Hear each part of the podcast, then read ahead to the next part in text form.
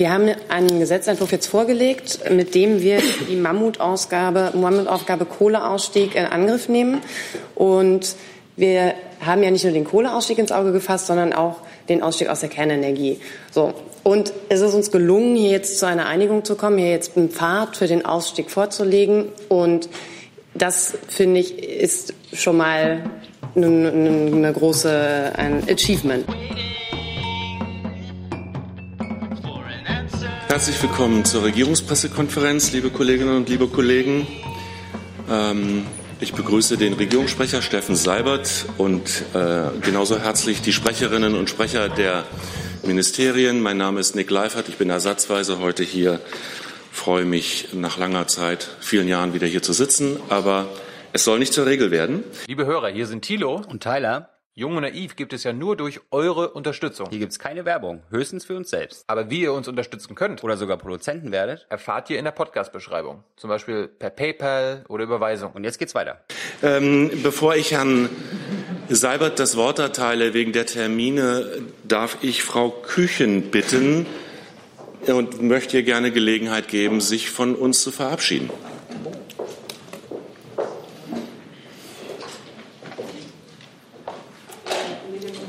Vielen Dank. Ich mache es auch ganz kurz. Nach fast elf Jahren in der Pressestelle des Bundesarbeitsministeriums äh, werde ich mich nun im äh, Ministerium Grundsatzfragen der Arbeitsmarktpolitik äh, äh, darum kümmern. Ich wollte Dank sagen für fairen und kollegialen und oft auch sehr freundschaftlich, menschlich netten Austausch und die Zusammenarbeit. Das habe ich sehr geschätzt hier. Ich wollte mich auch bedanken für die guten Fragen, die zum Ziel hatten, diese politischen Zusammenhänge mit dem wir hier täglich zu tun haben und der politische Entscheidungsfindung ähm, den Menschen in Deutschland nahezubringen. Das hat genauso viel Spaß gebracht. Ihnen hier oben, den Kolleginnen und Kollegen, persönlich und beruflich alles Gute und man sieht sich.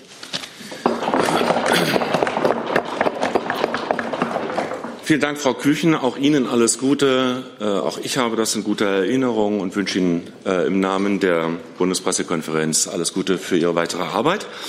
Und ähm, Herr Seibert, nun bitte mit den Terminen der Kanzlerin. Ja, meine Damen und Herren, guten Morgen oder guten Tag.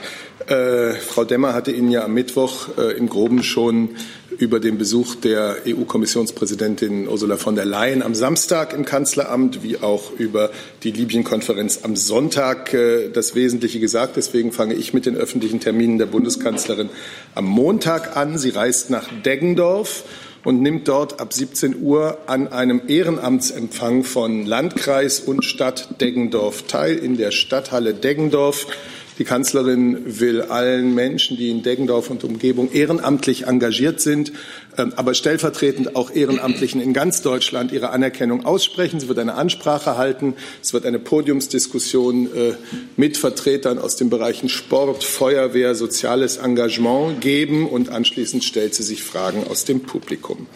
Mit ehrenamtlichem Einsatz hat auch der Termin am Dienstag, den 21. Januar, zu tun. Die Kanzlerin nimmt am Vormittag gegen Viertel nach zehn an der Preisverleihung Großer Stern des Sports in Gold teil. Das ist äh, veranstaltet vom Deutschen Olympischen Sportbund in Verbindung mit dem Bundesverband Deutscher Volksbanken und Raiffeisenbanken. Und es geht eben nicht um die Spitzenleistungen im Leistungssport, sondern es geht um Sport, um ehrenamtliches Engagement, soziales Engagement im Sport. Ähm, das ist äh, das, wofür da die Auszeichnungen vergeben werden.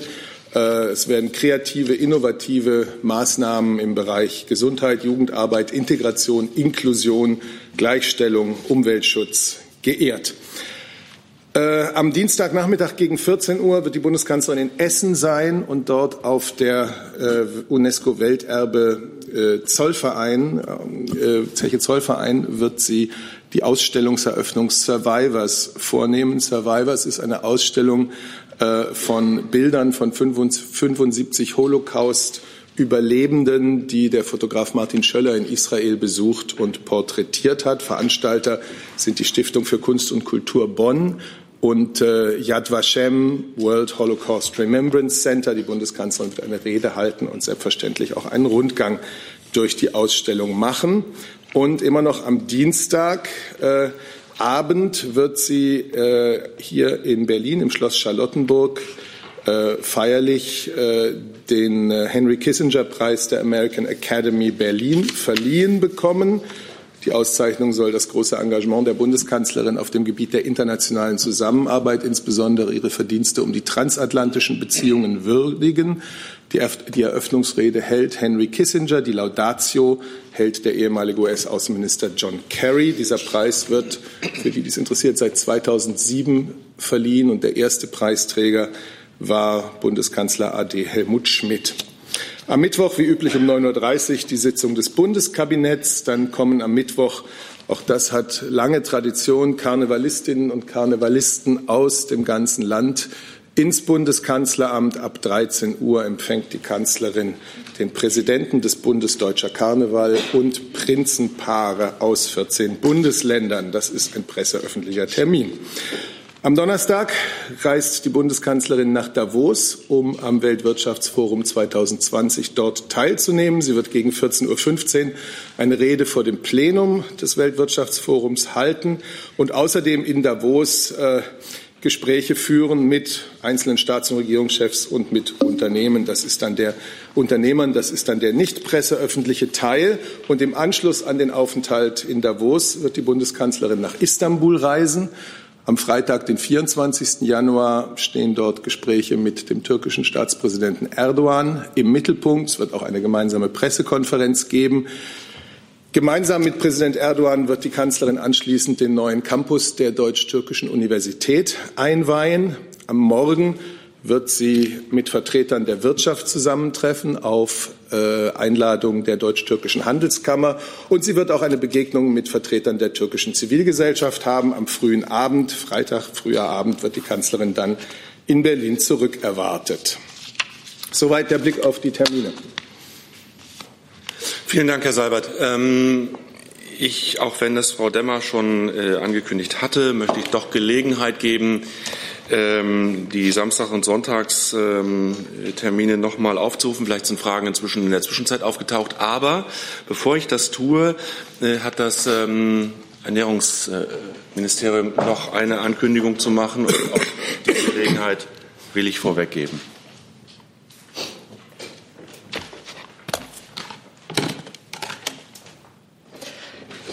Ja, vielen Dank.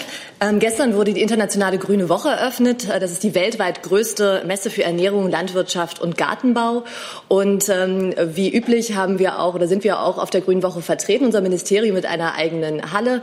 Die Ausstellung steht in diesem Jahr unter dem Motto Du entscheidest und soll den Verbrauchern die vielfältigen Möglichkeiten aufzeigen, wie sie selbst Einfluss auf die Produktionswege nehmen können oder auch auf mehr Umwelt- und äh, Tierschutz.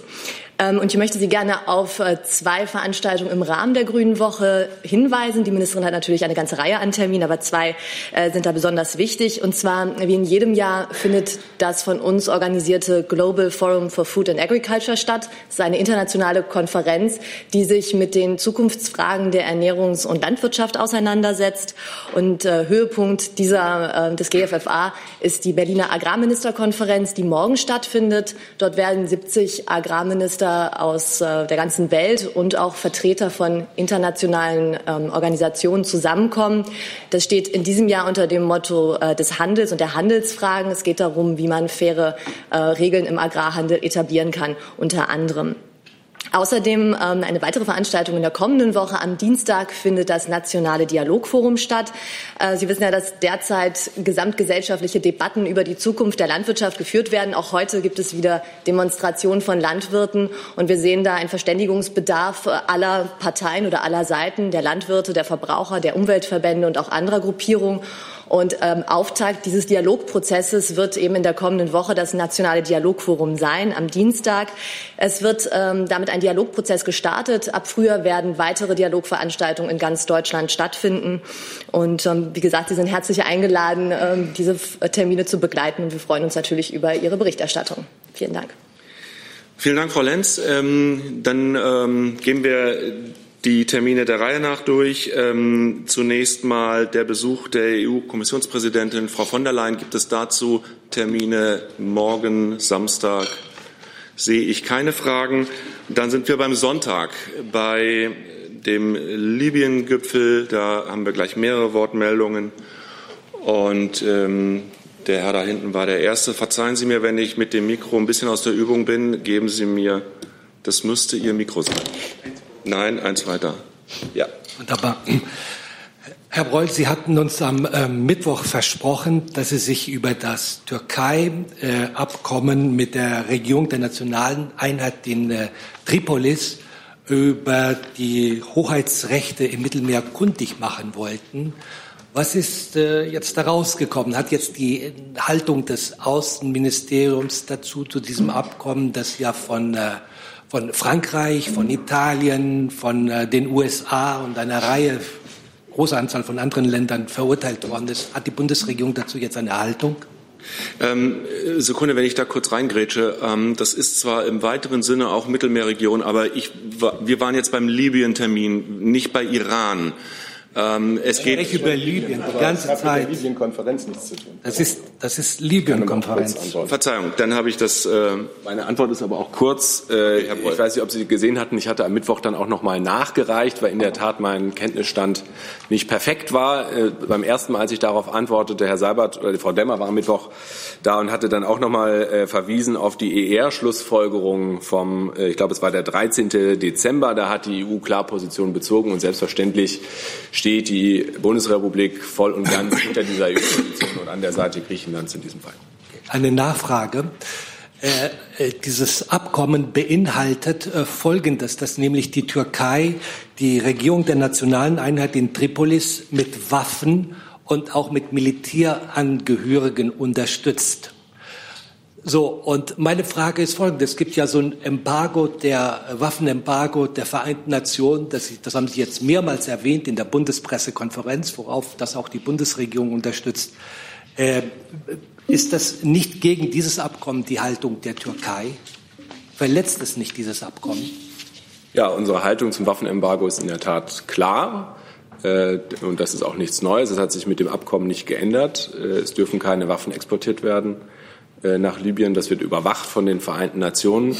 Äh, und auch unter das Waffenembargo fällt die Entsendung internationaler bewaffneter Truppen. Ich habe ganz konkret über die Türkei gefragt. Wird das, ja, das sind, verletzt doch, das sind doch internationale Truppen. Es verletzt also. Ankara verletzt dieses Die Abkommen. Entsendung internationaler Truppen äh, nach Libyen äh, verletzt das Waffenembargo der Vereinten Nationen. Ja. Danke.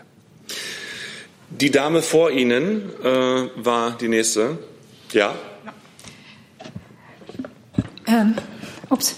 Wie schätzt die Bundesregierung die Möglichkeit einer gemeinsamen europäischen Mission in Libyen ein? Ich meine eine Mission, um Waffenstillstand zu bewahren. Also jetzt geht es ja in dieser Libyen-Konferenz am Sonntag erst einmal darum, dass Deutschland nach monatelangen Vorbereitungen die Bemühungen der UN und des UN-Sondergesandten um Waffenstillstand, um Wege hin zu einer politischen, innerlibyschen Lösung ähm, unterstützen will. Das ist das, äh, das Thema, dem wir diese Libyen-Konferenz widmen. Und das, das ist das, worauf wir uns konzentrieren. Der Herr in der Mitte. Gibt es dann schon eine endgültige Teilnehmerliste äh, für die Libyen-Konferenz am Sonntag und Nachfrage, Herr Seibert, was hat die Bundesregierung dazu bewogen, Länder wie Griechenland und Tunesien nicht einzuladen? Da gibt es ja doch einigen diplomatischen Unmut, wie man lesen konnte. Also Sie haben sicherlich gelesen, dass einige der Teilnehmer mittlerweile selbst ihre Teilnahme bekannt gegeben haben. Zum derzeitigen Zeitpunkt will ich hierzu nicht ergänzen. Ich kann sagen, und ich glaube, das ist auch schon gesagt worden, wir haben eine sehr gute Resonanz. Ähm, zum Thema Griechenland kann ich sagen, dass die Teilnahme Griechenlands an dieser Berliner Libyen-Konferenz nie zur Debatte stand. Nachfrage, warum nicht, wenn ich Sie fragen darf?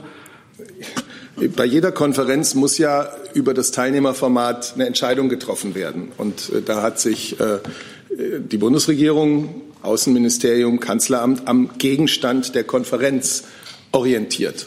Und das ist äh, genau das, was ich auch versucht habe zu beschreiben. Die unmittelbaren internationalen Akteure mit Einfluss in den libyschen Konflikt hinein die nehmen an dieser Konferenz teil und das ist der Fokus der Veranstaltung. Herr Safelberg war der Nächste. Ich wollte mal fragen, also ich habe jetzt verstanden, dass es also darum geht, eine politische Lösung zu finden für Libyen und die Probleme dort. Also die Probleme, die kennen wir, also von Migration, Sterben im Mittelmeer. Äh, man hat auch gesehen äh, Krieg, äh, Chaos, also große Probleme seit sehr langem. Äh, frage ich mich, äh, ist es vielleicht falsch gewesen, dass der, der Westen dort äh, eingegriffen hat und auch äh, bombardiert hat, dass die Lage deswegen auch extra eskaliert ist und dass man jetzt hier in Berlin quasi ähm, retten muss, was noch zu retten ist oder was vielleicht gar nicht mehr zu retten ist? Die Frage ist für das Auswärtige Amt. Also ich will es, das Auswärtige Amt wird das sicherlich gleich übernehmen. Ich will nur noch einmal wiederholen, was ich gesagt habe. Unser Ziel ist es, die intensiven Bemühungen der UN und ihres, äh, ihres Sondergesandten für Libyen zu unterstützen mit der Konferenz, die wir am Sonntag mit einer Vielzahl von internationalen Akteuren, von Staaten, die Einfluss äh, in diesem Land haben und Einfluss nehmen, veranstalten. Das ist, äh, das ist der Versuch, der gemacht wird nach wochenlangen Vorbereitungen, monatelangen Vorbereitungen. Ähm, und der muss natürlich gemacht werden, weil der Zustand Libyens so ist, wie er ist weil die Staatlichkeit in Libyen äh, so schwach ausgeprägt ist, weil es, äh, weil es das große Risiko gibt, dass äh, es, der Konflikt in Libyen sich in einen echten Stellver Stellvertreterkrieg wandelt. Und das zu verhindern, dazu wollen wir beitragen. Aber es ist auch klar, das ist auch am Mittwoch schon gesagt worden, ich möchte es trotzdem noch einmal wiederholen, dass die Probleme Libyens nicht in einem Tag und nicht in einer äh, Konferenz gelöst werden können, sondern bestenfalls ist das ein Anfang eines äh, politischen Prozesses, noch einmal unter Ägide der Vereinten Nationen. Äh, meine ja, also zu Ihrer ich, äh, zweiten Frage möchte ich Sie um Verständnis bitten, dass ich mich nicht an äh, historischen Debatten hier äh, beteiligen möchte. Äh, wie Herr Seiber gerade gesagt hat, das Land Libyen ist in keinem guten Zustand. Daran wollen wir etwas ändern. Dazu ist das ein Beitrag am Sonntag. Aber ich unterstreiche es nochmal, Seibert hat es zwar gerade schon gesagt, aber es ist wirklich ein Punkt, äh, der uns sehr, sehr wichtig ist. Wir werden am Sonntag nicht alle Probleme dieses Landes lösen, sondern das ist Punkt zwei des Friedensplans von Herrn Salamé. Nicht weniger, aber auch nicht mehr. Also vielleicht nur ähm, kurz als Nachfrage. Äh, Sie nennen das äh, die Aufarbeitung vielleicht von einer historischen Debatte, aber es ist doch so gewesen, äh, dass der Westen dort bombardiert hat und ähm, dass dann Fakten geschaffen wurden und das einfach so mal wegzuwischen, ja, jetzt gucken wir so viele Jahre später ähm, nach dem, was jetzt auf dem Tisch liegt und dann versuchen wir das nochmal zusammenzufegen. Aber ähm, ist ja einiges passiert, also sehr große Migration nach Europa, auch nach Deutschland, nach vielen anderen Ländern. Äh, der IS ist dort in Nordafrika auch äh, stärker geworden. Ähm, äh, täglich sind, glaube ich, auch Schiffe auch aus Deutschland, die Migranten dort aufnehmen oder aufnehmen müssen. Ähm, ist das nur die, die Aufarbeitung von einer historischen Debatte, die, die Sie nicht wollen? Und liegt es nicht vielleicht auch daran, dass es doch etwas merkwürdig gewesen ist, dass der ähm, äh, damalige Machthaber Gaddafi, der war doch Staatsgast gewesen in Rom, in Paris. Ähm, äh, das wissen wir alles noch. Also äh, hat der Westen dort vielleicht auch eigene Fehler äh, gemacht? Ja, also ich glaube, ich will nicht bestreiten, dass es die Notwendigkeit einer Debatte gibt, überhaupt nicht. Und ich möchte äh, keine Debatte unterdrücken. Was hier wichtig ist für uns heute zu diesem Zeitpunkt, wir sind hier Sprecher der aktuellen Bundesregierung, wir unterrichten über die Politik der Bundesregierung äh, und können Ihnen viele Sachen erklären, äh, aber nicht alle Weltläufe. Was wir jetzt gerade versuchen zu erklären, was die Bundesregierung sich vorgenommen hat für die Libyen-Konferenz äh, am Sonntag. Äh, und äh, wie schon gesagt, in der Problemanalyse äh, stimmen wir dem, was Sie gesagt haben, ja zu. Das Land ist in keinem guten Zustand. Und in vielerlei Dimensionen. Und wir sind der Überzeugung, dass wir, um Fortschritte zu erzielen, bei all diesen Baustellen als erstes mal Frieden in dem Land brauchen, also angefangen bei einer Waffenruhe, dann der die Zustimmung, die internationale, sich aus diesem Konflikt herauszuhalten äh, und dann einen innerlibyschen Prozess. Und äh, das ist genau der Drei-Punkte-Plan von Herrn Salameh, den ich gerade nochmal umrissen habe. Da sind wir jetzt bei Stufe zwei und wir versuchen hier als Bundesrepublik dazu einen wichtigen Beitrag zu leisten.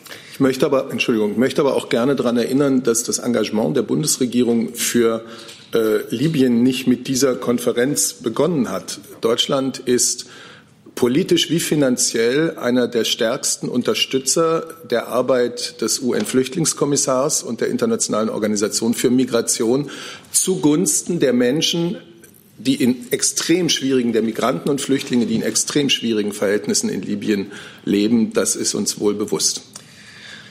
Herr Tufik Nia, war Ihre Wortmeldung auch zu diesem Sachverhalt? Dann sind Sie der Nächste.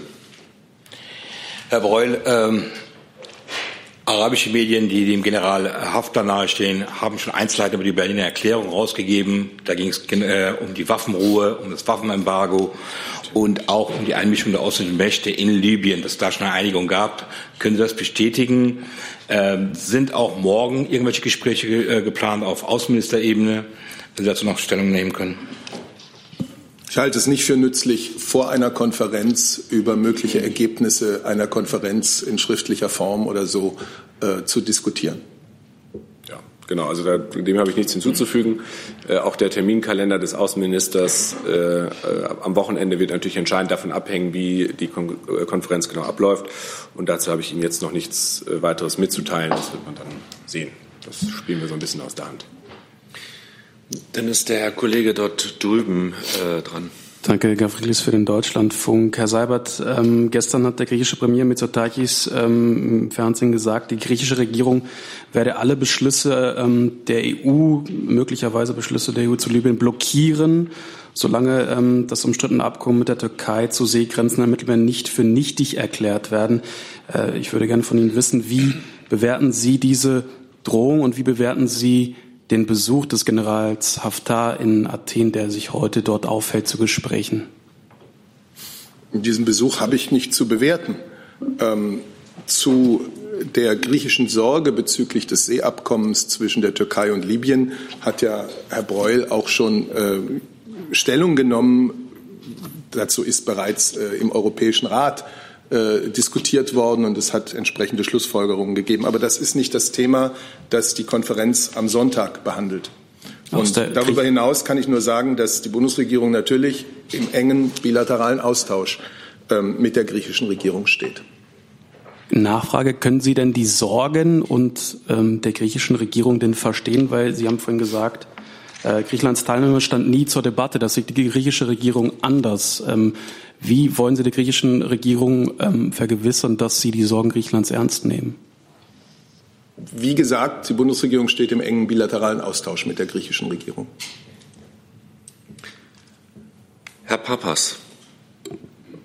Ja, ich möchte etwas ähm, nachhaken bei dieser Geschichte mit dem äh, Stand nicht zur Debatte. Äh, denn äh, Warum stand nicht zur Debatte, soviel ich weiß, und es ist äh, ganz äh, öffentlich, dass der griechische Ministerpräsident eine Teilnahme Griechenlands gefordert hatte, und seit längerem. Und äh, heute liest man in einer großen äh, deutschen Zeitung, dass der türkische Präsident Tayyip Erdogan also die Teilnehmerliste der Bundeskanzlerin diktiert hat. Stimmt das? Nein.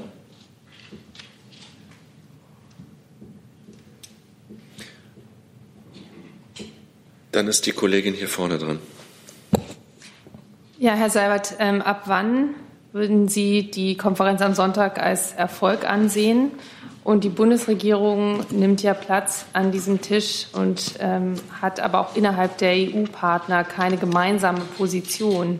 Ähm, Frankreich steht ja teilweise auf der Seite von General Haftar. Ähm, wie konkret sehen denn derzeit die Bemühungen der Bundesregierung aus, mit Frankreich über seine Position zu sprechen? Ich möchte und werde hier keine Erfolgserwartungen aussprechen und keine Messlatten dafür auflegen. Wir bemühen uns, äh, ganz engem Schulterschluss mit den Vereinten Nationen und dem Sondergesandten, aber natürlich auch mit unseren europäischen Partnern ähm, und auch in Absprache mit anderen Partnern. Äh, wir bemühen uns darum, die Bemühungen der UN zu stützen, voran, Fortschritte zu machen äh, auf diesem schwierigen Gebiet, damit innerlibisch ein politischer Prozess eingeleitet werden kann.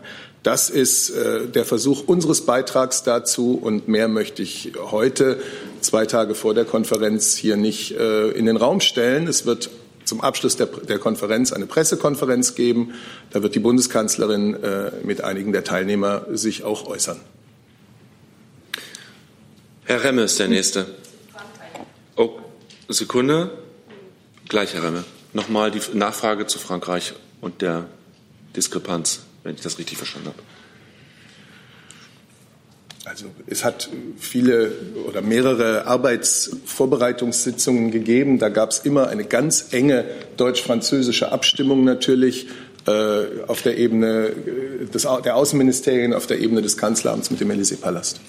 Ja, genau. Und auch die Außenminister haben sich laufend ausgetauscht. Äh, ich erinnere an einen Termin letzte Woche, wo ähm, Frankreich, Großbritannien und Italien mit Herrn Borrell nochmal speziell zu Libyen beraten haben. Daraufhin hat der Außenminister gemeinsam mit Herrn Morell ja auch nochmal ein Gespräch mit Herrn Sarraj geführt und gestern äh, der Außenminister auch im Auftrag der EU-Außenminister mit Herrn Haftar. Also Sie sehen, die Abstimmung ist da äußerst eng. Wir hatten am Freitag den Außenministerrat. Also äh, da ähm, gibt es einen sehr intensiven, einen sehr produktiven Austausch zwischen den EU-Mitgliedstaaten. Jetzt Herr Remme.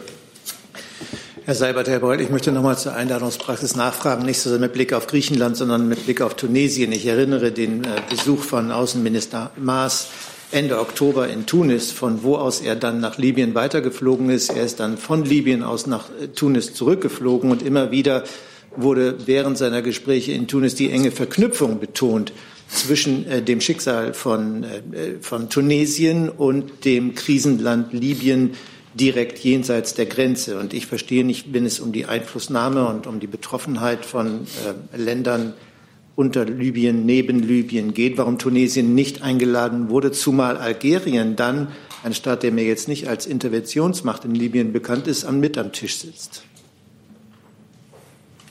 Ja, also ich glaube, ähm, das haben wir am Mittwoch versucht schon zu erklären. Ich verstehe, dass Sie noch mal nachfragen, dass wir zu den genauen Erwägungen für einzelne Ländern ähm, hier nicht äh, öffentlich Stellung beziehen möchten. Natürlich, Herr Remmer, da haben Sie vollkommen recht, Tunesien ist für uns ein sehr enger Partner in der Region, spielt eine äh, wichtige Rolle auch mit Blick auf das Nachbarland. Äh, das äh, bestreiten wir in keinster Weise. Äh, wir sind da auch im intensiven Austausch äh, mit Tunesien. Ich möchte Sie nur vielleicht auf einen Aspekt hinweisen ähm, mit Blick auf Algerien. das ist aber auch eine öffentliche Information, äh, dass am 22. und 23. Januar im Rahmen der Nachbarschaftsinitiative zu Libyen in Algier ein Außenministertreffen stattfinden wird. Als nächstes steht Herr Jung auf meiner Liste. Ich würde äh, zum einen gerne wissen, ist Herr Hafter eingeladen? Kommt der? Wir haben ja in der Pressemitteilung ähm, am Dienstag, glaube ich, gesagt, dass sowohl äh, Ministerpräsident Sarraj als auch General Haftar ebenfalls nach Berlin eingeladen werden. Und so ist es geschehen. Da, und zu Ihrer zweiten Frage kann ich Sie verweisen auf die Aussagen des Außenministers gestern, der sich ja mit Herrn Haftar in Benghazi getroffen hat. Gegenüber dem Außenminister hat der General Haftar seine Teilnahme für Sonntag zugesagt. Nochmal äh, Anschluss an die äh, Frage des Kollegen aus Holland. Ähm, steht die Bundesregierung dann noch zu ihrer Enthaltung im UN-Sicherheitsrat 2011, als es um die Intervention in Libyen ging? Ist das immer noch eine gute Entscheidung gewesen, Herr Seibert, Herr Breu? Wir haben jetzt Januar 2020 und bemühen uns im Schulterschluss mit den Vereinten Nationen, dem schwer geprüften Land Libyen Unterstützung zu geben, dass es einen Weg zu Stabilität und einer politischen Lösung finden kann. Gleich. Aber die Antwort. Ich setze Sie wieder drauf, Herr Jung. Der Kollege da hinten ist als nächstes dran. Nein, nein. Äh, ich hätte eine Frage äh, bezüglich äh, der Drohung von Griechenland. Ähm, denken Sie, dass die Drohung von Griechenland den Gipfel beeinflussen werden und vielleicht später die Ergebnisse erfolglos betrachtet werden?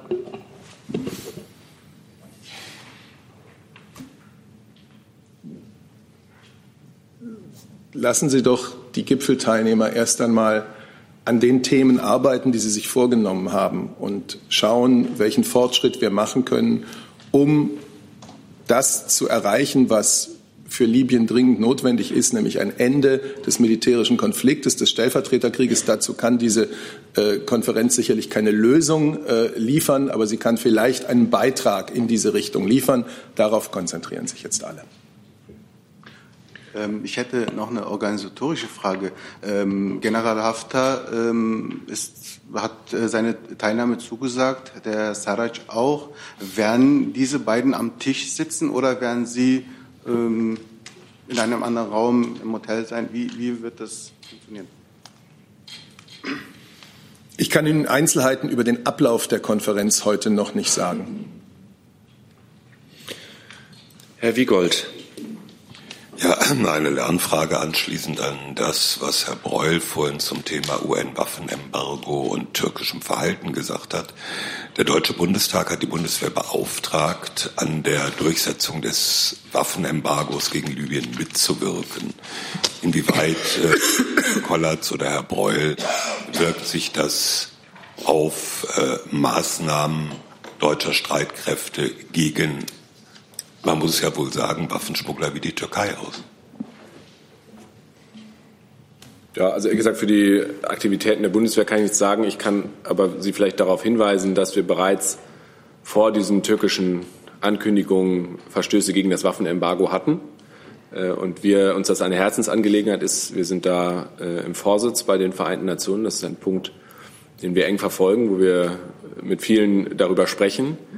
Und äh, letztlich, äh, ich erwähnte es bereits, das natürlich auch ein ganz wichtiges Thema ist für die Konferenz am Sonntag. Wie schaffen wir es, dem geltenden UN-Waffenembargo Geltung zu verschaffen? Äh, und ich bin mir sicher, das kann jetzt nicht äh, die alleinige Aufgabe der Bundeswehr sein. Ja, das ist schön, nur der Deutsche Bundestag hat die Bundeswehr damit beauftragt. Insofern würde ich gern wissen, inwieweit die ihrem Auftrag an der Stelle nachkommt.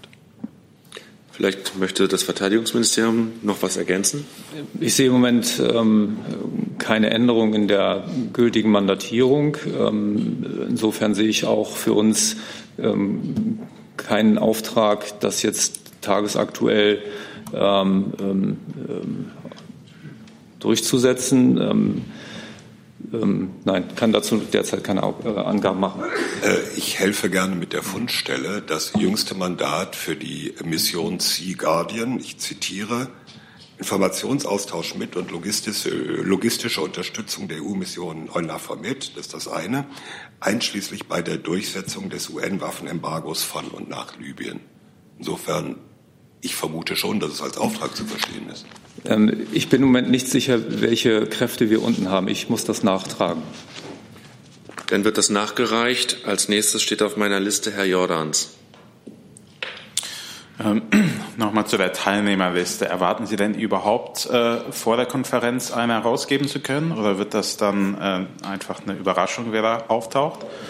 Und ähm, Herr Sabet, in Ihrer Begründung, äh, warum Griechenland nicht eingeladen wurde, haben Sie gesagt, dass nur die Länder eingeladen wurden, die Einfluss in, in dem Land haben. Ähm, haben also die Griechen das Nachsehen, weil sie keine Waffen äh, nach Libyen liefern? Und ähm, welchen Einfluss hat die Republik Kongo in Libyen? Ich glaube, die waren auch auf der Liste. Ja, äh, die Republik Kongo wird vertreten sein, weil der Staatspräsident äh, der Republik Kongo, Herr Ngeso, innerhalb der Afrikanischen Union der Vorsitzende des Hohen Komitees zu Libyen ist. Und, Und der erste Teil der Frage? Habe ich zu dem, was ich jetzt vorher gesagt habe, nichts hinzuzufügen. Und die Teilnehmerliste? Ach so, äh, also ich wie gesagt, einzelne Teilnehmer haben ihre, ihre Reise nach Berlin bereits bekannt gegeben. Ich möchte und kann dem jetzt hier nichts hinzufügen.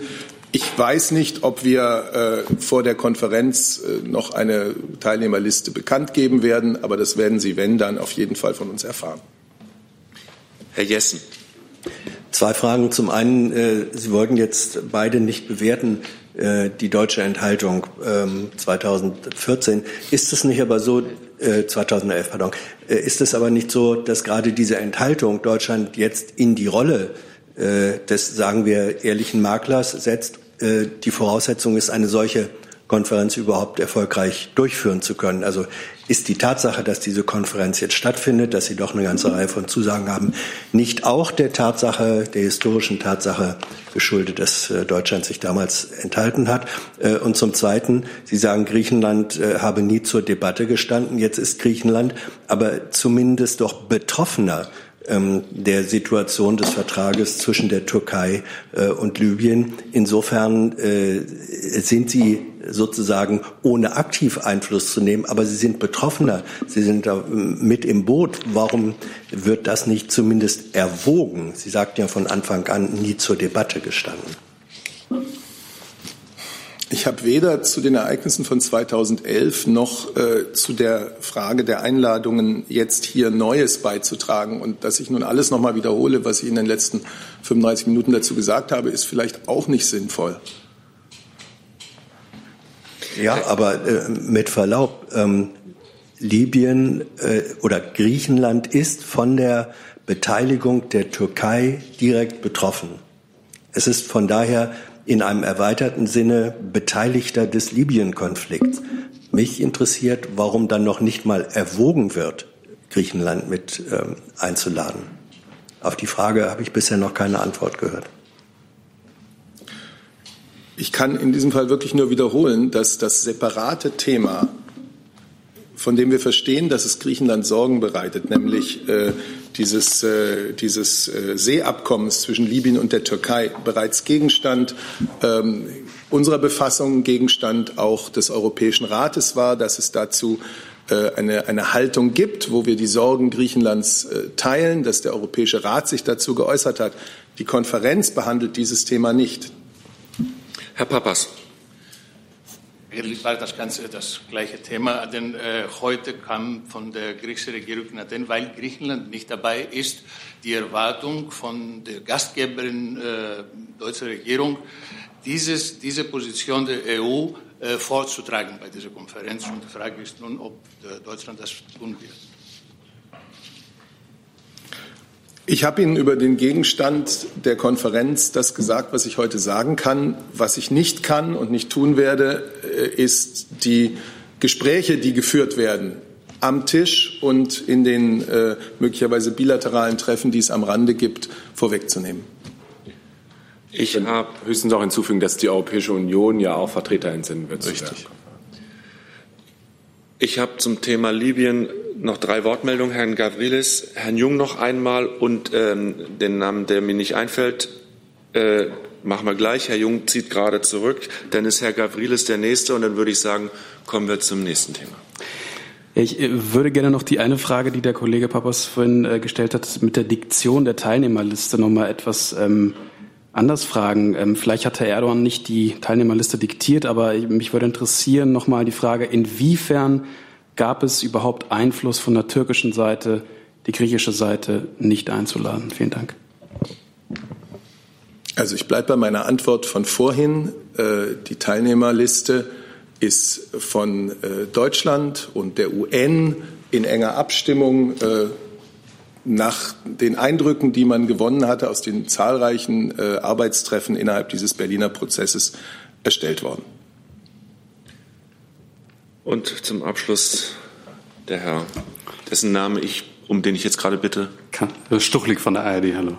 Ja, danke. Ich würde Herrn Kollatz vielleicht noch mal fragen, ob Sie uns helfen könnten mit ein paar Grunddaten zu den beiden Missionen, die die Bundeswehr ähm, im libyschen bzw. Mittelmeerraum äh, durchführt, nämlich Sea Guardian und EUNAVFOR Med. Können Sie uns da helfen? Äh, was wird da gerade gemacht? Wie viele Leute haben Sie da ähm, tatsächlich bin ich da gerade etwas äh, schwach aufgestellt. Ich bitte das nachzusehen. Ich lasse mir gerade die Daten zuschicken okay. und riech, äh, reiche die gleich nach. Okay, dann reichen wir das vielleicht gleich nach. Äh, dann würde ich den Komplex Libyen jetzt hiermit beenden. Ähm, bevor wir zu den Terminen der Kanzlerin kommen, habe ich eine proaktive Themenankündigung äh, zum Iran-Abkommen. Äh, Frau Timofevis, bitte. Ähm, eine Frage an Herrn Breul. Ja. Mm. Äh, Herr Lavrov, also amtierender Außenminister, hat heute in der Pressekonferenz gesagt, er forderte in der nächsten Zeit ein Treffen, mindestens auf der Ebene von Politdirektoren von den fünf Ländern, also sechs Ländern, die noch äh, an dem Abkommen festhalten, gemeint drei europäische Staaten, Russland, China und Iran, um äh, Zukunft des Abkommens zu bewerten. Äh, was ist die Position äh, von Auswärtigen Amt davor? Ja, also genau das haben wir ja auch gefordert, indem wir den Streitschlichtungsmechanismus angerufen haben. Sie sehen da ja in dem Artikel 36 äh, das Verfahren aufgelistet. Ähm, derjenige, der jetzt einlädt zu einem Treffen, ist äh, Herr Borrell oder einer seiner Vertreter. Äh, vorgesehen ist da zunächst ein Treffen auf Beamtenebene, wo beraten werden soll. Wir rechnen damit, dass Herr Borrell bzw. der Europäische Auswärtige Dienst da sehr zeitnah einladen wird und der Termin dann auch bekannt wird. Aber im Moment kann ich Ihnen da noch nichts zu einem konkreten Datum sagen. Fragen zum Iran-Abkommen. Herr Jordans. Ja, es geisterten Berichte herum in den letzten Tagen über ähm, angeblichen Druck von Seiten Amerika oder einen Vorschlag von Seiten Frankreichs, ähm, die ähm, das Einberufen des DRM-Mechanismus ähm, in Zusammenhang mit den Autozöllen äh, Amerikas gegen ähm, Europa äh, in Verbindung zu bringen. Können Sie sagen, ob das jemals zur Debatte stand und von wem der Vorschlag kam? Das Herr Breuer? Herr Breuer oder WM gerne. Also ich kann äh, Ihnen hier versichern, es gab keine Einflussnahme der USA auf die Auslösung des Streitbeilegungsmechanismus. Sie wissen, dass wir im E3-Kreis darüber schon länger beraten. Und es gab auch mit dem Iran äh, bei der letzten Joint Commission am 6. Dezember dazu einen Austausch. Sie wissen auch, dass wir grundsätzlich Differenzen haben zwischen der amerikanischen und europäischen Position zum Nuklearabkommen. Die Staats- und Regierungschefs der E3 haben sich am 12.01. ja noch mal erneut zum Nuklearabkommen mit dem Iran bekannt. Sie haben deutlich gemacht, dass die Entscheidung der USA, sich aus dem JCPOA zu verabschieden, dass wir die für falsch halten. Und nach mehreren Monaten intensiver Beratung haben Frankreich, Großbritannien und Deutschland am 4.01. den Streitschlichtungsmechanismus ausgelöst. In der Erklärung wird auch noch mal unterstrichen, und das würde ich gerne wiederholen, wir schließen uns damit der USA-Strategie des maximalen Drucks nicht an. Und es geht uns auch nicht darum, im Sicherheitsrat der Vereinten Nationen die gegen den Iran gerichteten Sanktionen wieder einzusetzen. Unser Ziel mit, dem, mit der Anrufung des Streitschlichtungsmechanismus ist, das JCUA zu bewahren, den Iran davon zu überzeugen, zu seinen Verpflichtungen zurückzukehren. Nachfrage. Ähm, stimmt es also auch, dass diese Idee, ähm, die Autozölle von Seiten der USA nicht anzuwenden, wenn die, Europä die drei äh, diesen Schritt gehen, ähm, auch, auch nicht von europäischer Seite kam, speziell von Frankreich. Davon wäre mir nichts bekannt. Herr Wiegold. Herr Kollatz, Ihre Ministerin ist bei Ihren Aussagen gestern in London wiederum so verstanden worden, dass es durchaus den Versuch oder diese Art des Versuchs der Einflussnahme aus den USA gegeben hat. Da sehe ich jetzt ein gewisses Delta zu der einen der Aussage von Herrn Breuel. Es gab keine Einflussnahme durch die USA. Vielleicht lässt sich das auflösen. Gerne. Zunächst möchte ich die Zahlen nachliefern, die gefragt worden sind. Also bei Sea Guardian sind wir derzeit mit der Fregatte Hamburg ähm, im Einsatz, tragen da zur Stärkung der Südflanke bei und unterstützen den Beitrag zu, bei der Seeraumüberwachung und zum Herstellen eines Lagebildabgleiches. Stärker aktuell sind dort 237 Soldatinnen und Soldaten im Einsatz. Ähm, zu der Gesamtkonstellation, wie im Rahmen des Verbandes, der dort unten wirksam wird, ähm, wir ähm, bezüglich der Türkei und Waffenschmuggel und Verhalten kann ich derzeit keine Aussage tätigen. Wir beobachten natürlich sehr genau, wie wir uns da insgesamt verhalten. Zu Ihrer Frage der Äußerungen in London kann ich Ihnen sagen, dass die Ministerin sich sehr klar geäußert hat, auch in London, dass sie ähm, das Verhalten Irans als ursächlich ansieht für die Aktivierung ähm, des äh, äh, Streitschlichtungsmechanismus und nicht andere Faktoren. Und hier hat sie dann eben reagiert auf eine kolportierte Berichterstattung der Washington Post. Ähm, und ich kann das auch gerne zitieren. Das ist eine Diskussion oder eine Drohung, wie Sie sie so formulieren und hat da die Journalistin angesprochen, die im Raum steht. Das ist die, das wörtliche Zitat. In der Übersetzung ist das tatsächlich härter formuliert worden. Ähm, ähm, eindeutig hat sich die Ministerin geäußert, dass ähm, keinerlei andere Faktoren außer dem Verhalten des Irans zur Aktivierung des Streitschlichtungsmechanismus äh, beigetragen hat. Und hier ähm, hat sie auch noch mal deutlich gemacht, dass sie vollumfänglich die ähm, Behandlung dieses Themas durch die Außenminister der E3 unterstützt. Nachfrage? Ja, also Sie sagen jetzt, die Ministerin hat, und das äh, scheint sich ja mit dem Wortlaut zu decken, gesagt, ursächlich für die Auslösung war das Verhalten des Iran, wenn ich das jetzt paraphrasiere. Die Frage, äh, Herr, Herr Breul hat etwas anderes gesagt. Er hat gesagt, es gab keine Einflussnahme durch die USA. Sie sagen, es war nicht ursächlich und Herr Breul sagt, es gab diese Einflussnahme gar nicht wo Ihre Ministerin aber gesagt hat, die Drohung steht im Raum. Also ich sehe da einen gewissen Unterschied, oder? Also wenn ich vielleicht äh, erläutern darf. Natürlich gibt es Unterschiede zwischen uns und den USA in Sachen JCPOA. Das ist ja nicht zuletzt in der Rede von Herrn Trump in der letzten Woche noch mehr sehr deutlich geworden, wo er die europäischen Staaten aufgefordert hat, sich vom JCPOA zurückzuziehen. Darauf gab es eine Antwort der Staats- und Regierungschefs von Großbritannien, Frankreich und Deutschland wo sie die Punkte, die ich vorhin aufgeführt habe, noch mal stark unterstrichen haben und die Position deutlich gemacht haben, gesagt, in diesem Fall äh, teilen wir zwar die Ziele mit den USA, aber wir teilen nicht die Position äh, und nicht die ähm, äh, konkreten Instrumente, wie man da hinkommt. So, also wenn Sie so wollen, das ist natürlich äh, ein Punkt, wo die Amerikaner uns von ihrer, versuchen, von ihrer Position zu überzeugen aber wir gesagt haben, wir bleiben bei unserer Position. Und davon zu trennen äh, ist jetzt die Frage Auslösung Streitschlichtungsmechanismus, wo wir, und das habe ich Ihnen versucht, Ihnen gerade deutlich zu machen, für uns der Grund für die äh, Anrufung des Streitschlichtungsmechanismus ist das iranische Verhalten. Und das war jetzt auch ehrlich gesagt keine Überraschung. Wir haben äh, ja da mittlerweile jetzt fünf Phasen gesehen, von iranischen Ankündigungen und tatsächlicher Umsetzung. Und wir haben zu jeder dieser Phasen gesagt, was wir davon halten, äh, nämlich nichts. Und dass wir den Iran fordern, zurück zum JCPOA zu kommen und dass wir uns vorbehalten, dann die im Vertrag vorgesehenen Mechanismus, Mechanismen dann auch zu nutzen. Und das tun wir jetzt mit dem klaren Ziel, den Vertrag zu erhalten. Herr Tofik Nier. Herr Breul, Stichwort iranisches Verhalten. Es ist ja eine Vorgeschichte auch zu dem iranischen Verhalten. Es ist ja nicht irgendwie aus der Luft gegriffen. Es war ja genau die Politik der USA, die den Iran dazu bewogen haben, so zu reagieren, wie, zu reagieren, wie sie reagiert haben. Nochmal die Frage, wie hilfreich ist die US-Politik des maximalen Drucks gegenüber dem Iran? Und würden Sie es auch begrüßen, wenn die USA wieder an den Verhandlungstisch zurückkommt? Ja, also ich glaube, das wird Sie nicht überraschen. Äh, das ist unsere Position schon seit längerer Zeit oder eigentlich ab dem Zeitpunkt, als die Amerikaner angekündigt haben, sich zurückzuziehen, dass wir diesen Schritt bedauern, dass wir es äh, für sinnvoll erachtet hätten, wenn sie diesen Schritt nicht ergriffen hätten und im JCPOA geblieben wären, weil wir dieses Abkommen und diesen Joint Plan of Action für sinnvoll halten. Ja, keine Frage. Nichtsdestotrotz äh, erwarten wir, und das ist, haben wir dem Iran auch immer kommuniziert, wenn wir dieses Abkommen erhalten wollen, dann müssen sich die verbliebenen Teilnehmer auch an das Abkommen halten. Und das ist genau der Punkt, um den es jetzt geht. Da hält der Iran sich nicht mehr an das Abkommen und angekündigt, sich immer weiter von dem Abkommen zu entfernen.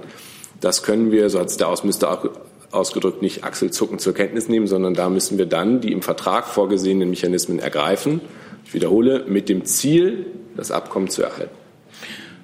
Nun verschärfte die USA seine Sanktionspolitik gegenüber dem Iran. Wie bewerten Sie diesen Schritt der USA?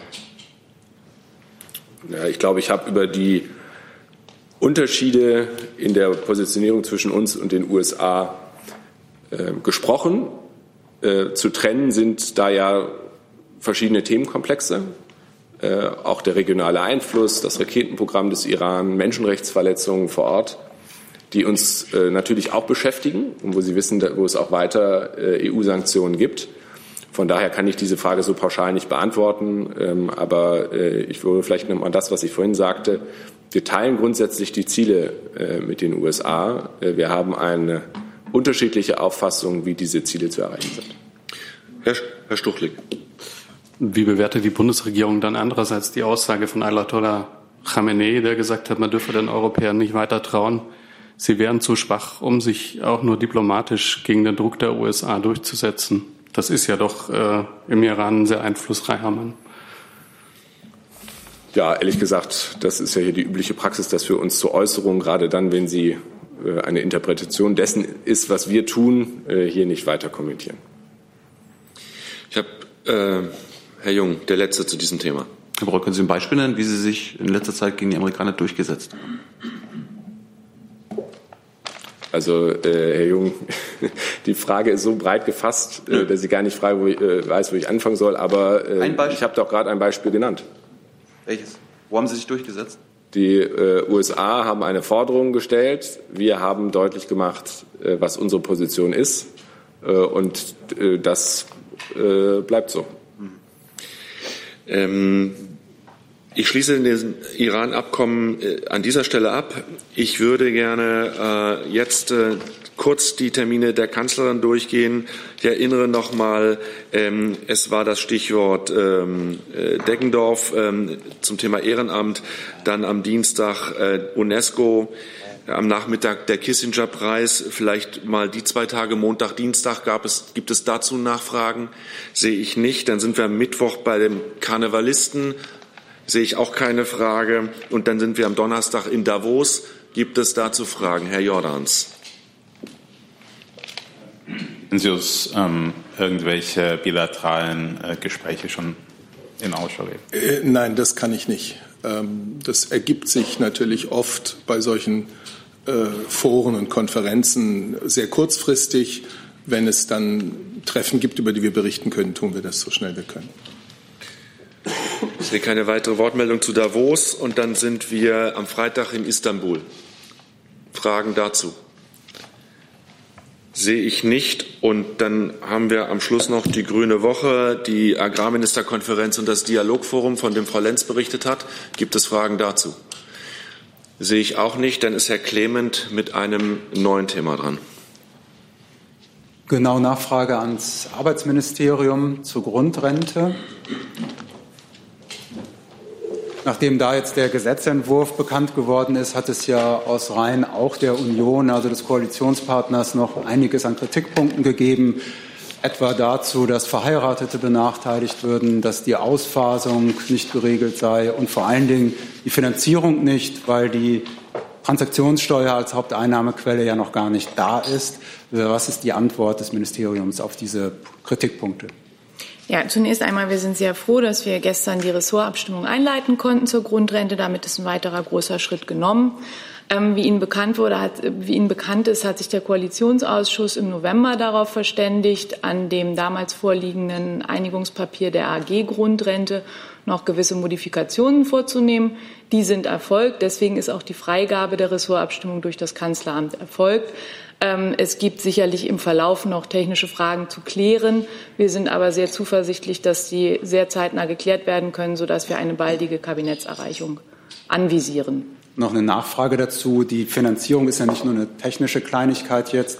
Da hat es aus der Union geheißen, ohne die Regelung der Finanzierung könne man nicht zustimmen. Das ist ja dann mit dem jetzigen Zeitplan überhaupt nicht umsetzbar. Oder wie sehen Sie das?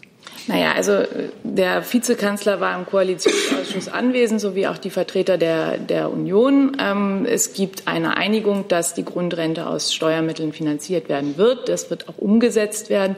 Das BMF, was vielleicht gleich noch dazu ergänzen möchte, ist in steten Verhandlungen und ähm, insoweit habe ich da auch nicht viel zuzufügen. BMF hat das Mikro. Ähm, ja, wie Sie wissen, hat der Finanzminister Scholz Mitte Dezember einen Vorstoß geleistet, erneut zur ähm, Einigung über die Finanztransaktionssteuer im Kreise der an der Gruppe der verstärkten Zusammenarbeit beteiligten zehn Mitgliedstaaten. Äh, das ist auch ein positives Echo gestoßen. Ähm, wir sind sehr zuversichtlich, dass wir da bald zu einer Einigung kommen mit diesen ähm, Mitgliedstaaten und ähm, die Gespräche laufen. Können Sie denn dazu einen Zeitplan angeben, wenn Sie sagen zuversichtlich, um was für einen Zeitraum es da geht? Ähm, ein Zeitplan es hieß mal zeitnah. Ähm, mehr kann ich Ihnen aber zu dieser weiteren Konkretisierung nicht sagen. Herr Ratsch, auch dazu, dass Sie bitte, dann haben Sie das Mikro. Also es bleibt grundsätzlich bei der Finanztransaktionssteuer, die geplant war. Die ist weiterhin geplant und soll auch kommen. Ja. Die Finanztransaktionssteuer ist weiterhin geplant. Das Ziel wird weiterhin verfolgt von unserem Haus. Dann hätte ich noch eine Nachfrage ans Arbeitsministerium. Wenn man sich darauf jetzt nicht so schnell einigt, könnte man den Gesetzentwurf auch ohne diese Finanzierungsfrage einbringen oder ist das miteinander in Verbindung? Der Gesetzentwurf ist ohne den Finanzierungsteil in der Ressortabstimmung. Also ja. Also und dann bleibt es also auch beim Zeitplan Ende Januar Kabinett. Ja. Fragen zur Grundrente? Sehe ich nicht. Dann ist Herr Jung mit einem neuen Thema dran. Ich wollte mal das Thema Kohleausstieg äh, aufmachen. Da habe ich noch mal ein paar Fragen. Ich weiß jetzt leider nicht, äh, ob das BMWI jetzt direkt angesprochen werden kann äh, oder vielleicht Herr Seibert. Ich würde zum ersten gerne wissen, äh, was ich nicht verstanden habe, wer für die Renaturierung der durch den Kohlebau zerstörten Landschaften äh, zur Kasse gebeten wird. Ähm, also ich fange mal kurz weiter vorne an. Wir haben einen Gesetzentwurf jetzt vorgelegt, mit dem wir die Mammutausgabe, Mammutaufgabe Kohleausstieg in Angriff nehmen. Und wir haben ja nicht nur den Kohleausstieg ins Auge gefasst, sondern auch den Ausstieg aus der Kernenergie. So. Und es ist uns gelungen, hier jetzt zu einer Einigung zu kommen, hier jetzt einen Pfad für den Ausstieg vorzulegen. Und das, finde ich, ist schon mal eine, eine große, ein Achievement. Und im Rahmen der zu Detailfragen, die müssen noch geklärt werden. Wir haben jetzt einen Rahmen für die Entschädigung vorgelegt. Für, und äh, Moment, also wir haben einen Rahmen für die Entschädigung für die Kernkraftbetreiber, äh, für die äh, Kraftwerksbetreiber vorgelegt. Eine andere Frage ähm, sind die, die Strukturmittel, die dann in den, äh, in den Revieren verwendet werden. Und davon wird auch ein Teil dann sicherlich in die Renaturierungsmaßnahmen fließen. Aber Vielleicht kann das BMU hier noch Näheres zu ergänzen. Aber die grundsätzliche Frage stellt sich ja, ob äh, für die Renaturierung die Unternehmen zahlen und zuständig sein müssen, die dafür für die Zerstörung gesorgt haben, oder wird das im Steuerzahler ja, ehrlich gesagt, ich glaube, die Verwirrung kommt daher, dass das überhaupt gar kein Thema war jetzt gestern, sondern das bleibt so, wie es immer war. Die Betreiber sind dafür verantwortlich und reguliert wird das von den Bundesländern. Deswegen hatte der Bund gar keine eigene Rolle. Und zur Entschädigung kann ich vielleicht auch noch mal ergänzen, dass es ja so ist, dass die Betreiber alle über ähm, Genehmigungen, über Betriebsgenehmigungen verfügen. Und äh, wir jetzt also mit dem Kohleausstieg dafür sorgen, dass die Kraftwerke früher vom Netz gehen, als sie es eigentlich nach diesen bestehenden Genehmigungen gedurft hätten. Und äh, das ist klar, dass es dafür, also für, für einen Eingriff in diese eigenen verfassungsmäßig geschützten Eigentumsrechte auch ähm, Entschädigungszahlungen gibt, Kompensationen gibt. Herr Wackelt dazu. Ja, ähm, jetzt hat es Herr Fichtner im Grunde beantwortet, aber ähm, trotzdem, Sie sind ja federführend. Sie haben in der ersten Antwort gesagt, dass für die Renaturierung auch diese Strukturmittel ähm, verwandt werden sollen. Und Dann, das, ähm, das fände ich jetzt interessant, wenn das dem, wenn das so sein sollte. Dann, äh, ich nehme das zurück und äh, Herr Fichtner hat äh, das gesagt, was dazu zu sagen ist. Herr Jessen. Hm, eine Frage, ich weiß nicht, ob sie ans, ans BMU äh, zu richten ist oder an ein anderes Ressort. Die Umweltverbände kritisieren, dass äh, die Paris-Ziele mit den Vereinbarungen nicht zu erreichen seien. Ähm, die Bundesregierung äh, geht, glaube ich, davon aus, dass sie zu erreichen sind. Welche Berechnungen liegen Ihnen vor, dass mit dem jetzt beschlossenen Pfaden und Margen äh, Paris eingehalten werden kann? Ähm, und eine zweite Sache, Ministerpräsident Kretschmer hat gestern in Görlitz äh, erklärt, es könne sein, dass der eine oder andere Kraftwerksblock dann doch, also Kohlekraftwerksblock, dann doch länger als bis 2038 äh, am Netz bleiben werde oder müsse. Ähm, ist das, was jetzt äh, beschlossen wurde, eröffnet das die Möglichkeiten solcher verlängernden Hintertürchen oder nicht? Zum Pariser Abkommen. Also das ist so eine rhetorische Figur, mit der wir ähm, aus zwei Richtungen oft umgehen müssen. Die einen sagen, damit werden die Pariser Ziele erreicht, die anderen sagen, damit werden sie nicht erreicht. Die Wahrheit ist komplizierter. Ähm, das Pariser Abkommen hat ähm, unterschiedliche Dimensionen. Das eine sind die, ähm, die grundsätzlichen Ziele, deutlich unter zwei Grad, möglichst 1,5 Grad. Und das andere sind die Klimaschutzzusagen, die 2015 in Paris von den einzelnen Vertragsstaaten gemacht wurden. Das hat ähm, Deutschland im Rahmen der Europäischen Union getan. Das 40-Prozent-Ziel ist es ähm, bis 2030. Das wird dann runtergerechnet auf die einzelnen ähm, EU-Mitgliedstaaten. Und unsere Umsetzung dessen, was in Paris zugesagt wurde, bildet sich ab im Klimaschutzgesetz. Und zu diesen Zahlen passt auch das, ähm, was jetzt hier im Kohlebereich ähm, vorgeschlagen wurde. Damit ähm, werden wir das 2030-Ziel laut Klimaschutzgesetz erreichen. Erreicht man damit das 2-Grad-Ziel oder das 1,5-Grad-Ziel? Natürlich nicht. Es war allen in Paris auch damals schon klar, dass die Weltgemeinschaft regelmäßig immer besser werden muss. Darum bekommen wir jetzt auch in diesem Jahr eine Debatte, wie alle Vertragsstaaten sich höhere Klimaschutzziele setzen können, wie bessere Zusagen gemacht werden können. Das ist die Debatte, die wir jetzt auf europäischer Ebene und auf globaler Ebene führen werden. Äh, Herr, Herr, Herr, Jessen, Herr, Jessen, ganz kurz, Sie sind ja. lang genug dabei. Sie hatten zwei Fragen. Jetzt kommt die schon die, jetzt kommt die Nachfrage schon zur ersten Antwort. Das heißt, wenn wir die Kretschmer-Frage, wenn ich die dann auch noch zulasse, haben Sie danach keine Nachfrage mehr. Ich sage das nur. Oder Sie lassen jetzt beide beantworten und entscheiden sich dann, welche Nachfrage Sie dann stellen. Weil mehr es war genau, äh, nee, nee, es war genau, es genau, es war ich wollte genau nur darauf hinweisen, dass Kretschmann noch nicht beantwortet war. Darauf hätte ich geachtet. Die Antwort heißt nein. Weitere Fragen zum Thema Kohleausstieg? Herr Jung. Herr Sabat, ähm, wie rechtfertigt die Bundesregierung und die Bundeskanzlerin, dass äh, für den Tagebau Garzweiler die geplanten Umsiedlungen weiter stattfinden sollen? Also Bewohnerinnen und Bewohner von sechs Dörfern müssen ihre Heimat verlieren und umsiedeln trotz des Kohleausstiegs?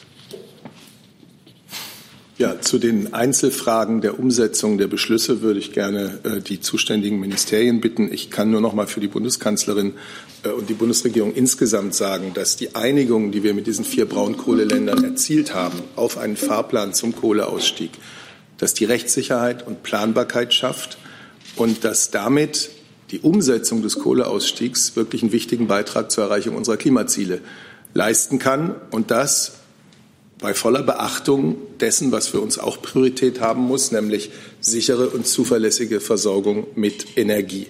Das ist das, was ich dazu sagen kann. Über die Einzelheiten bitte ich dann die Ministerien, sich zu äußern. Also das ist genau das Stichpunkt, sichere Versorgung mit Energie. Und ähm, in dem Zusammenhang ist Bestandteil eben der Einigung auch gewesen, dass zum Zwecke der Energieversorgungssicherheit die, ähm, der, der Tagebau Garzweiler in den Grenzen der Leitentscheidung aus dem Jahr 2016 inklusive des dritten Umsiedlungsabschnitts festgestellt wird.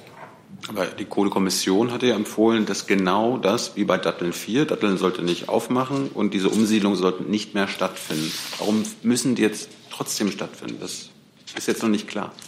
Da kann ich nur noch mal auf das Stichwort Energieversorgungssicherheit fest äh, verweisen. Wir haben jetzt hier mit dem, äh, mit dem Gesetzentwurf, mit dieser Einigung einen, äh, einen, einen, einen Entwurf vorgelegt, der die Kohleverstromung ähm, netztechnisch verkraftbar beenden wird und behalten dabei, müssen dabei vor allem die Versorgungssicherheit im Blick behalten. Kann das BMU da noch was ergänzen? Ich suche gerade die Stelle mit den Dörfern im Kommissionsbericht, aber die finde ich nicht. Vielleicht lässt sich das noch bilateral klären. Eine Nachfrage noch. Aber Herr, Herr Fichtner, Ihr Ministerium unterstützt diese geplanten Umsiedlungen jetzt, die anscheinend feststehen. Naja, mit dem ähm, Beschluss gestern wurden ja nicht alle rechtsstaatlichen Prinzipien in dem Bereich außer Kraft gesetzt. Ähm, es hat auch niemand gefordert, auch nicht Umweltverbände, dass man von heute auf morgen komplett aus der Kohle aussteigt, sondern die Empfehlung der Kohlekommission war, einen schrittweisen Ausstieg zu organisieren. Und der ist natürlich damit verbunden, dass es schrittweise dann auch noch ähm, dann immer weniger, aber trotzdem noch Kohlebergbau gibt. Das ist der Kompromiss und mit dem müssen wir leben. Herr Peter dazu.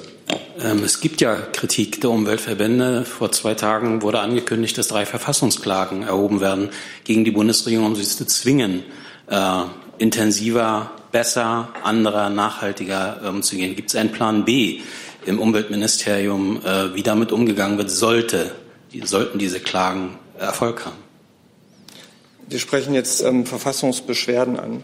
Ja, aber die betreffen ja auch den Kohleausstieg, betreffen ganz allgemein das Klimapaket, Ja, ja. die Klimaziele der Bundesregierung. Genau. Das ist auch nicht, nicht die erste Verfassungsbeschwerde der Art. Es gibt auch parallel, gab es auch dieses verwaltungsgerichtliche Verfahren, ähm, was jetzt in erster Instanz nicht erfolgreich war, äh, was die, das Bundesverfassungsgericht angeht. So ist es natürlich das gute Recht von allen, sich an das Bundesverfassungsgericht zu wenden. Ähm, wir warten jetzt darauf ab, ob wir zur Stellungnahme aufgefordert werden. Am Ende wird das ähm, Gericht entscheiden, ob das eine zulässige Klage ist, wird auch in der Sache entscheiden. Aber das hat jetzt erstmal keine, keine Auswirkungen auf das, was wir hier gerade politisch besprechen.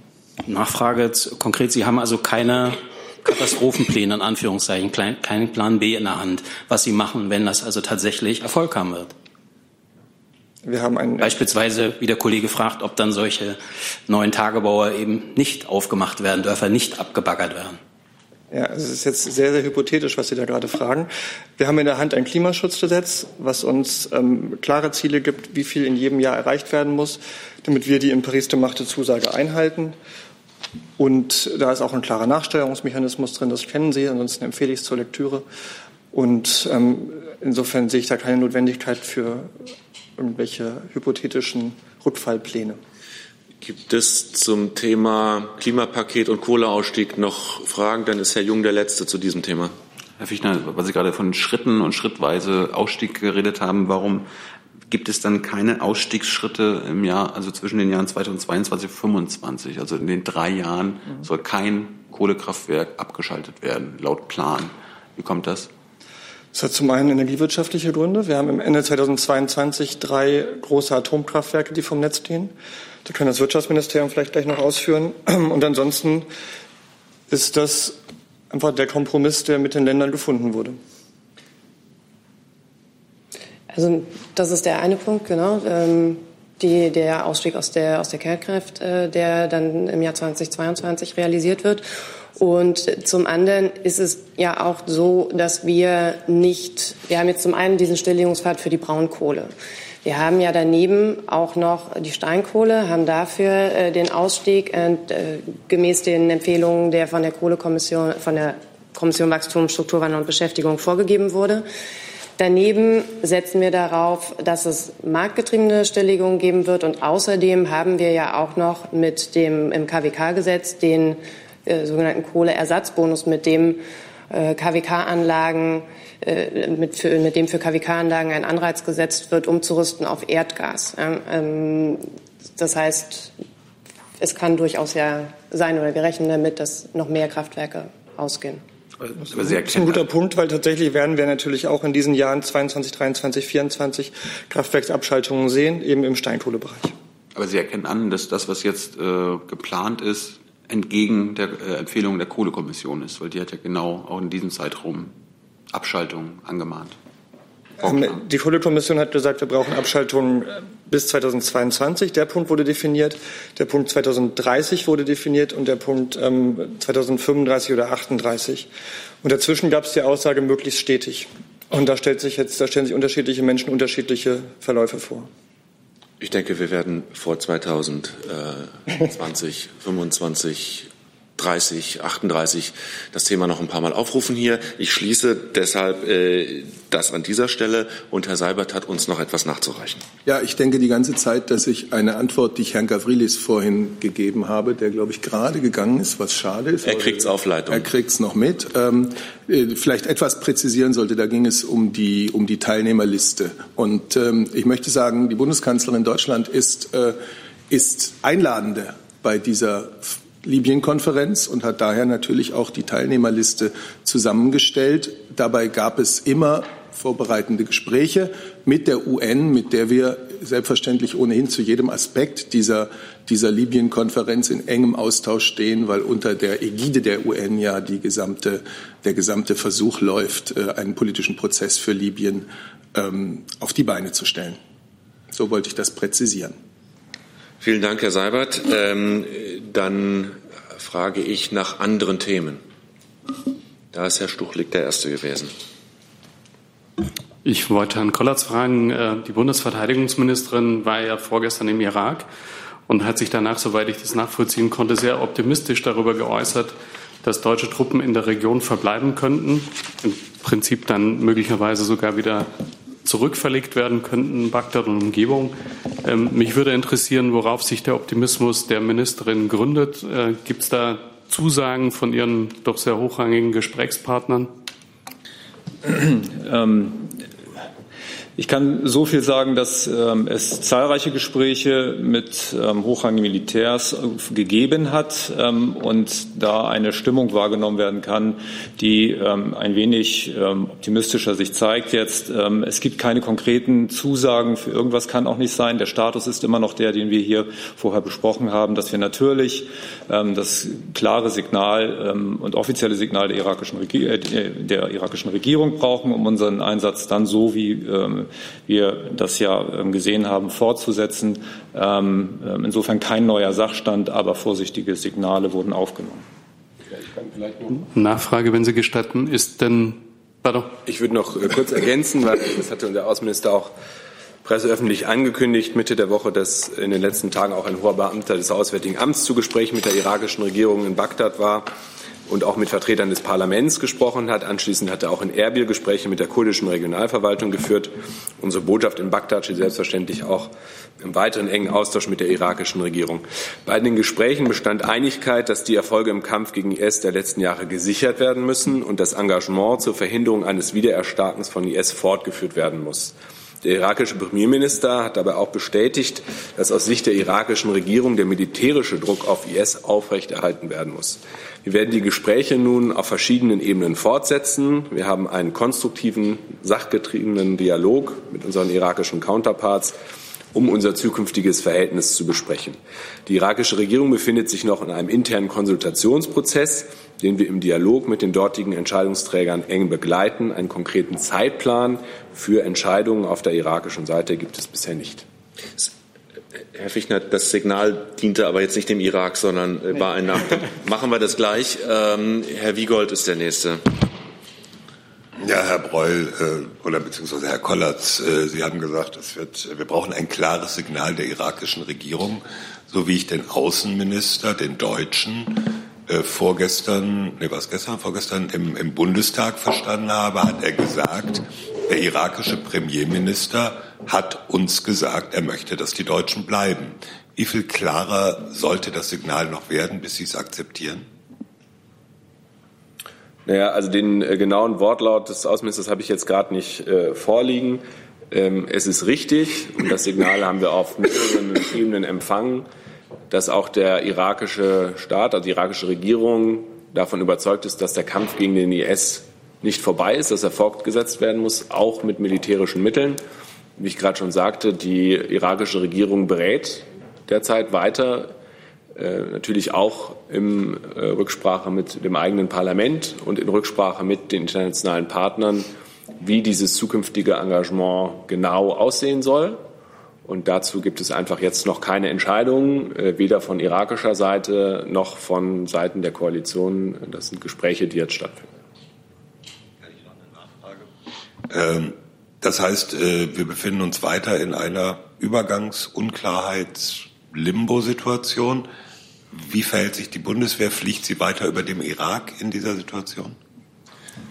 Das haben wir ja ähm, schon hier deutlich gemacht, dass die Flüge wieder aufgenommen wurden. Ähm, wir sind weiterhin eingestellt darauf, auch ähm, Ausbildung schnell wieder aufzunehmen, wenn es nötig ist, ähm, aus Erbil heraus. Und insofern ähm, ist das eine Bereitschaftssituation, in der wir uns zumindest, was die Landkräfte angeht, ähm, befinden. Ja, und ich würde sagen, wir befinden uns in einer Phase intensiver Gespräche. Herr Jung. Herr Kollatz, ganz kurz eine Frage. Könnten Sie uns aktuelle Zahlen geben äh, der Aufklärungsflüge und der Betankungsflüge der letzten Monate? Eine aktuelle Anzahl ähm, habe ich hier nicht vorliegen, müsste ich nachreichen. Ich kann Ihnen aber sagen, dass wir in Erbil nach wie vor gut 100 äh, Soldatinnen und Soldaten zur Verfügung halten, um den Betrieb sofort wieder aufnehmen zu können. Die Zahl kann ich Ihnen nennen. Mir geht es um die Zahl der Flüge. Der Flüge. Ich habe es verstanden, muss ich Ihnen nachreichen. Herr Jordans mit einem neuen Thema. Ach nee, halt, sorry, äh, Herr Jordans, ähm, Herr Fichtner hatte uns noch was nachzutragen. Und zwar bin ich von den Kollegen darauf hingewiesen Ich bin von den Kollegen darauf hingewiesen worden, dass es zum, zur Rolle des Bundes bei der Tagebausanierung noch einen Sonderaspekt gibt, und zwar die ehemaligen DDR-Tagebaue. Die hat die BRD geerbt und deswegen unterstützt der Bund die Länder in diesen Fällen bei der Rekultivierung. Es wird über Verwaltungsvereinbarungen geregelt, hat aber auch nichts mit dem von gestern zu tun, außer dass mit früheren Abschaltungen auch früher rekultiviert werden muss. Dann danke, Herr Fichtner. Dann ist jetzt Herr Jordans dran. Ja, eine Frage an Herrn Alter. Ist der kürzlich bekannte, bekannt gewordene Fall des EU-Diplomaten, der angeblich für China spioniert haben soll, Ihres Wissens nach äh, bislang der hochrangigste Fall vermuteter chinesischer Spionage in Europa bzw. Deutschland? Und äh, zieht die Bundesregierung irgendwelche Konsequenzen aus dem Fall, beispielsweise verstärkte Überprüfungen ähm, von EU- ähm, also Kommissionsmitarbeitern oder vielleicht sogar der eigenen Diplomaten? Also Sie wissen, dass es sich dabei um ein laufendes Verfahren handelt, das äh, in der Federführung des Generalbundesanwalts läuft. Und aus diesem Grund äh, können wir uns zu diesem Sachkomplex an dieser Stelle auch nicht äußern, ob und inwieweit aus diesem Fall heraus grundsätzliche Konsequenzen zu ziehen sind, kann man natürlich auch erst dann äh, belastbar beurteilen, wenn die Sachlage aufgeklärt ist. In dieser Situation befinden wir uns derzeit noch nicht. Aber derweil könnten ja noch weitere ähm, mögliche chinesische Agenten unterwegs sein. Es ist äh, äh allgemein äh, eine eines unserer Anliegen im BMI, dass wir diesbezüglich auch sensibilisieren. Das tun wir auch auf unseren Arbeitsebenen, sowohl innerhalb der Ressorts als auch in den Geschäftsbereichsbehörden. Inwieweit diese Maßnahmen, die wir derzeit äh, diesbezüglich ergreifen, Sensibilisierungsmaßnahmen äh, zu ergänzen sind, lässt sich momentan noch nicht äh, konkret ableiten. Hey Leute, Jung und Naiv gibt es ja nur durch eure Unterstützung. Ihr könnt uns per PayPal unterstützen oder per Banküberweisung, wie ihr wollt. Ab 20 Euro werdet ihr Produzenten im Abspann einer jeden Folge und einer jeden Regierungspressekonferenz. Danke vorab. Neues Thema, Herr Jessen. Ja, eine Frage an Herrn Seibert. Ähm, Im Moment äh, findet ein Interview der Kanzlerin mit der Financial Times große Aufmerksamkeit. Das ist ein sehr umfangreiches Interview, in der sie auch gefragt wurde, welches aus ihrer Sicht die großen Herausforderungen sind. In diesem sehr langen Interview äh, kommt das Thema Klimawandel nur in einem Halbsatz vor, und zwar als eher als Problem äh, für die Automobilindustrie. Bedeutet es, dass die Kanzlerin dieses nicht als den Klimawandel äh, nicht als eine der großen Herausforderungen betrifft? Nein, das bedeutet es natürlich nicht. Auch ein umfangreiches Interview kann nicht alles abhandeln. Aber wenn die Kanzlerin, äh, wie, ich, wie Sie jetzt äh, andeuten, das als großes Thema nimmt, warum thematisiert sie es denn dann eben nicht in einem Interview, wo sie explizit in offener Frage äh, gebeten wurde, sozusagen zu benennen, was sie als große Herausforderung ansieht. Warum thematisiert sie es? Das nicht? Interview hatte im Wesentlichen drei große Themenkomplexe. Das Verhältnis zu China, ähm, das äh, Europa nach dem Brexit und die Digitalisierung, die wirtschaftliche Stärkung Europas, das sind die Schwerpunkte, die die Bundeskanzlerin in diesem Interview gesetzt hat, weil es auch die Schwerpunkte waren, äh, die der fragende Journalist gesetzt hat, dass die Bundeskanzlerin äh, die Herausforderung der Erderwärmung für eine der größten hält, vor denen diese Regierung und jede andere Regierung auf der Welt steht, ist an so vielen Stellen nicht nur in Reden klargemacht worden und in Interviews, sondern auch in dem politischen Handeln, das wir hier betreiben. Klimaschutzprogramm 2030, Kohleausstieg ist ja heute alles diskutiert worden. Hören Sie vielleicht noch mal in die Neujahrsansprache der Bundeskanzlerin rein, in der sie diesem Thema einen herausgehobenen Platz gegeben hat umso mehr verblüfft es, dass es in einem Interview, das sich an die außerdeutsche Weltöffentlichkeit richtet, dieser Schwerpunkt nicht gesetzt wird. Ähm, andere Themen. Herr Jung. Nee, ich wollte nur von Herrn Sabat wissen, ob er das äh, redigiert hat, das Interview. Sie wissen, wie, äh, also vielleicht wissen Sie es, vielleicht wissen Sie es nicht, wie angelsächsische Interviews äh, geführt werden ein bisschen anders als in Deutschland und äh, das ist genau so gelaufen. Das heißt nein. Herr Jung, fragen Sie doch die Financial Times oder die Journalisten der Financial Times, wie sie das Interview mit der Bundeskanzlerin geführt haben. Sie haben es nach den Grundsätzen geführt, die, in den, die bei der Financial Times und in vielen angelsächsischen Ländern üblich sind. Ich habe keine weiteren Themenankündigungen und Themenmeldungen hier. Ich bedanke mich recht herzlich für alle Anwesenden und schließe hiermit diese Regierungspressekonferenz.